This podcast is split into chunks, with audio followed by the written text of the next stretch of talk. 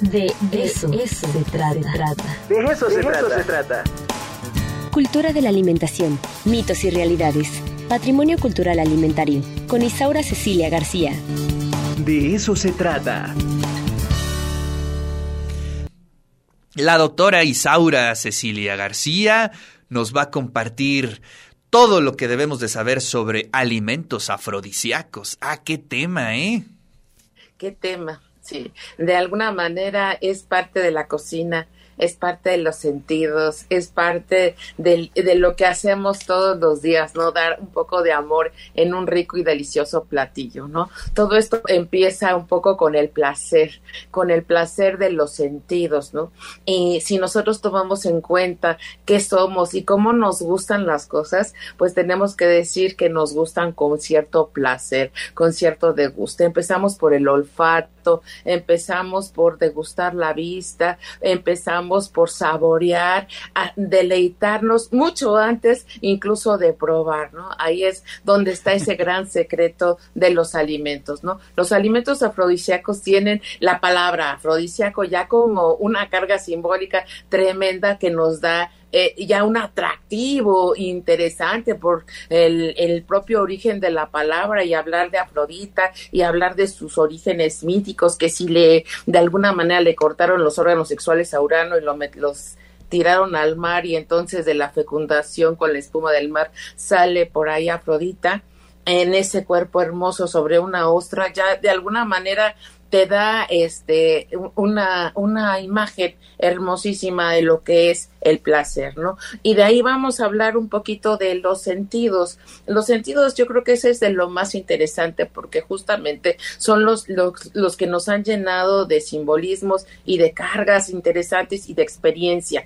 Todo lo que es la percepción, pues de alguna manera nos degusta y nos invita al placer, ¿no? Esta, los sentidos son de lo más eh, delicioso que podemos tener cuando los empezamos a usar y justamente ahora con el COVID está un poquito maldito ahí el sentido del olfato, pero de alguna manera es el olfato, es el gusto, es la vista, y que nos invitan pues a un placer incluso erótico, ¿no? La, la cocina pues justamente se mueve entre el placer, entre el degustar, entre la gula, diríamos, y hasta la lujuria, ¿no? Es decir, eh, en, sí, sí, entre todo este, este placer, pues habría que decir que el ser humano siempre ha buscado y ha observado en la naturaleza estos elementos. ¿Qué es lo que busca? Pues busca estimulantes, busca mantenerse, digamos, fuerte, necesita vitalidad, virilidad y demás que encuentran justamente en los alimentos y ven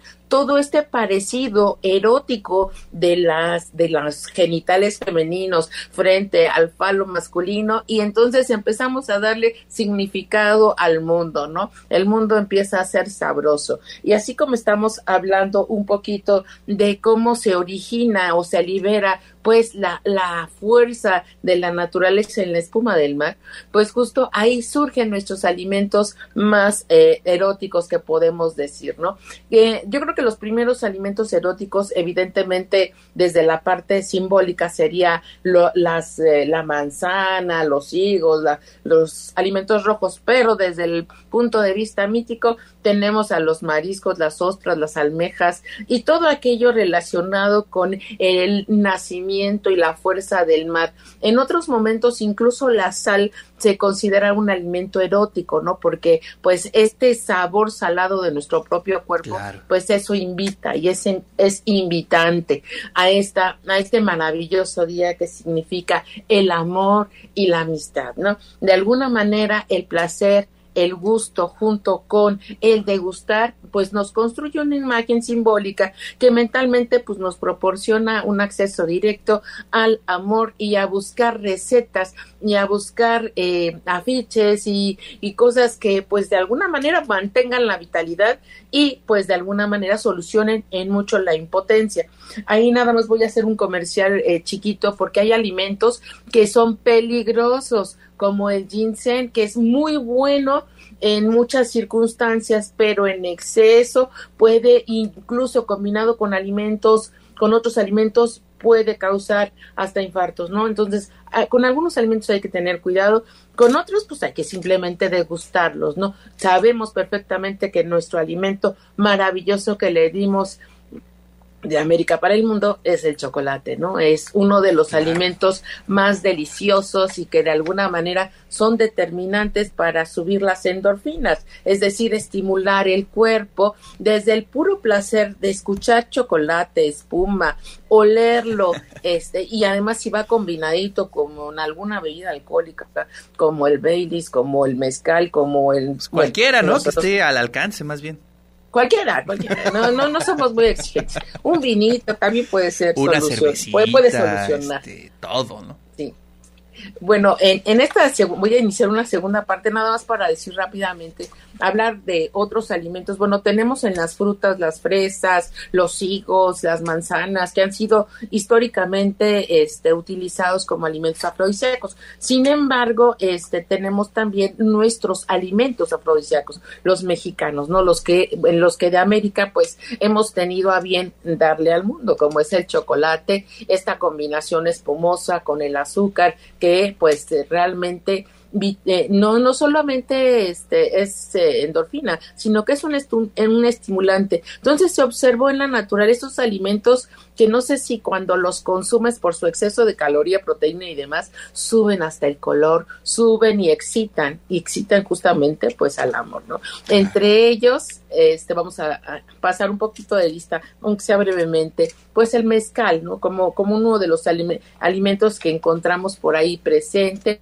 pero también tenemos al pulque, entonces el mezcal, bueno, es muy importante, tiene elementos este como el alcohol mismo que, que es eufórico y que de alguna manera pues ayuda, ¿no? Pero pues tenemos al muchachero, el pulque, el, el, que de alguna manera pues ha sido conocido siempre por su capacidad. Y toda, y toda la, la, este, la narrativa, la mitología que hay alrededor del pulque es tremenda, ¿no?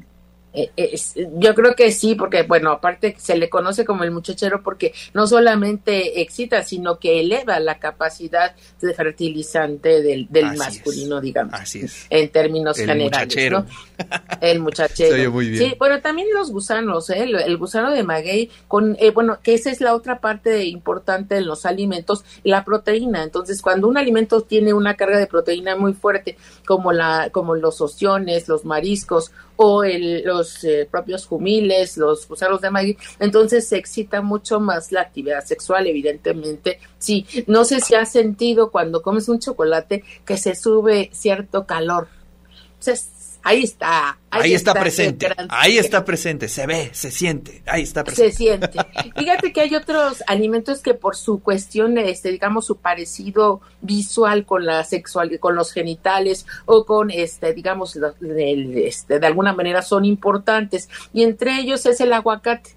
Mucha gente le da unas, eh, digamos, características afrodisíacas por el parecido con los testículos, por el parecido, pero no solamente al aguacate, sino a muchos, muchos frutos eh, que están en esta, en esta posición, que no son necesariamente afrodisíacos o no tienen los elementos estimulantes, pero se les da una carga simbólica y ya con esto es suficiente. El ser humano solo necesita tener la imagen, necesita construir el olor, el color y el sentido para entender un poquito y empezar a saborear el placer, ¿no? Que esa es la parte interesante. Nosotros eh, construimos el placer desde la vista, ¿no? Desde ahí, Diana Ackerman en la Historia Natural de los Sentidos nos deja ver cómo este placer y nos dice, nos cuenta un poco de ese, de ese pescado maravilloso que se llama el fogo, que este tiene veneno en, bueno, que es parte de los, es el, el pescado que se hace globo, y que es eh, con una carga interesante de, de veneno, pues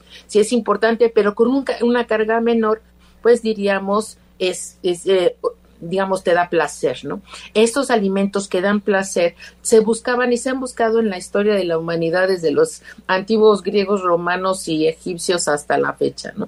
Es de lo que más encontramos en nuestra naturaleza y se dice también que el vino, que el vino también es parte de este, de este maravilloso digamos, placer degustativo que es la cocina, pero también el olor.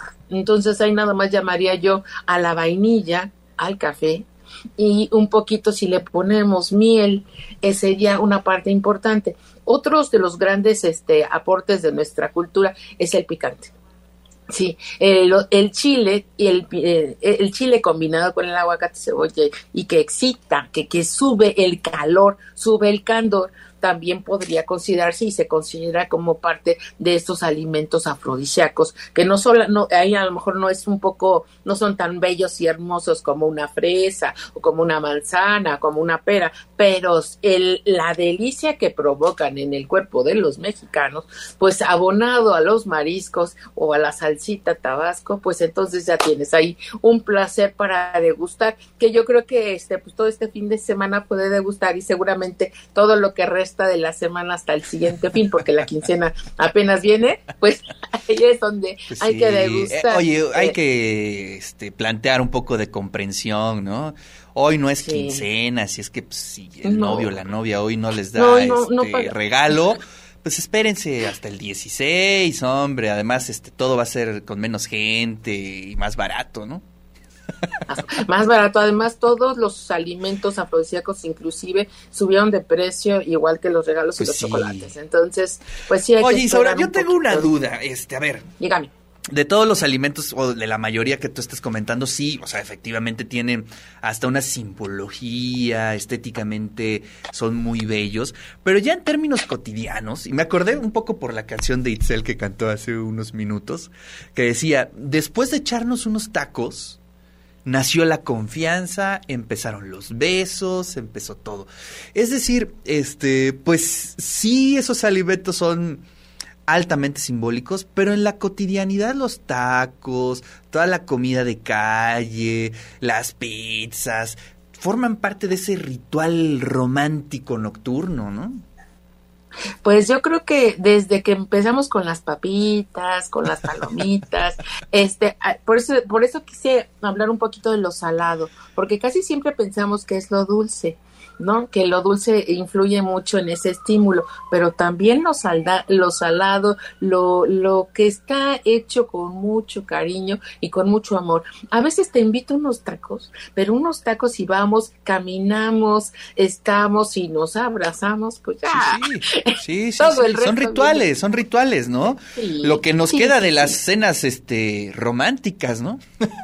y del cine, o sea, también del cine, sí, sí, el cine y salir, bueno, antes podíamos ir a bailar y degustar unos, en, en mis tiempos, pues unos hot dogs afuera de la, discoteca porque ya no te alcanzaba por otra cosa. Pero, este, pues hasta eso era rico, ¿no? El asunto es dar las cosas o compartir compartir no solo por conveniencia, sino con amor, con placer. Y Oye, y también tiene que ver mucho con lo instintivo, ¿no? Este, es decir, eh, somos animales pensantes, pero no dejamos de ser también animales, ¿no? Eh, y estos placeres eh, tienen que ver también con eso, ¿no? Es decir, dijeran en la Edad Media con las bajas pasiones, ¿no? Eh, es decir, comer, la sexualidad, todo eso va de la mano, ¿no? Gula y lujuria de la mano con una buena comida, este, y además unas miradas intensas, digamos, detalles, con olores, sobre todo los olores, porque, bueno, yo siempre he contado cómo este Napoleón le pedía a Josefina que no se bañara durante algunos días para que mantuviera su olor, ¿no? En, en lo que he encontrado los alimentos afrodisíacos, la sal. Entonces, en la Edad Media justamente se usaba un poquito de sal en el cuerpo este, y pues invita al placer de degustar el cuerpo, ¿no? Entonces, eso yo creo que también es parte importante. Y cuando lo que decías con respecto también de los tacos, pues justamente cuando cargas de proteína y cargas de vitaminas como, como son los picantes y todos son alimentos estimulantes, evidentemente, este, sí, y si le sumas un refresco con una cantidad de azúcar brutal, pues entonces, no me digas. Se hizo la bomba. Te hizo la bomba, pero también el amor intenso. Sí, no, no, no, pues, a eso me refiero, a eso me refiero. Eh, bueno, vamos a decir otra cosa, que no necesita, a veces voy a hablar mal y me retracto de todo lo que hubiera dicho antes, este, cuando hay a veces química, no necesita haber amor, sino química. Esta, este asunto de que me, me atrae, te atraigo, pues vamos, nos, vamos. Qué bueno que lo dices, son cosas completamente distintas, ¿no? Totalmente distinta, amor y química, pero pues la química es lo más sabroso a veces en el placer. Estoy hablando, hablando de placeres y de degustaciones y de erotismo, y entonces en el erotismo se juega, o sea, eh, en muchas épocas estuvo muy separado el amor de la química, ¿no? Ahora queremos amor y química, pero 40 años. Queremos todo, queremos todo, Isaura. No tenemos límites, ni modo. No, no, no hay límites. Entonces, pues hay recetas, ¿no? La miel es muy buena, las, hay muchas otras cosas que, que de alguna manera, pues nos, nos levantan y nos estimulan los, los sentidos. Entonces, cuando traes los sentidos alterados, pues entonces se invita mucho más fácil a las actividades sexuales que son las, lo más que uno puede tener, dice, somos animales y el placer es permitido dentro de nosotros, a pesar de la normatividad, las instituciones, el orden social y lo que quieras construir, pues satisfacer las necesidades humanas implica no solo alimentarse, sino también este placer del cuerpo. Así es. Así lo ha dicho la doctora Isaura, nuestra antropóloga de cabecera. Te agradecemos muchísimo y bueno, pues en unos eh, minutitos ya estará disponible el podcast para todos los que no lo escucharon completo, quieren eh, volver a escuchar esta columna de la doctora Isaura. En un ratito ya por ahí Patti estará muy, muy, muy, muy trabajadora y subirá de inmediato pues este esta columna de la doctora Isaura. Te mando un fuerte abrazo y pues que la pases bien. Igualmente, cuídate mucho. Abrazos, muchos abrazos a todos. A todos. Bueno, pues ahí está la columna de la doctora Isaura Cecilia García.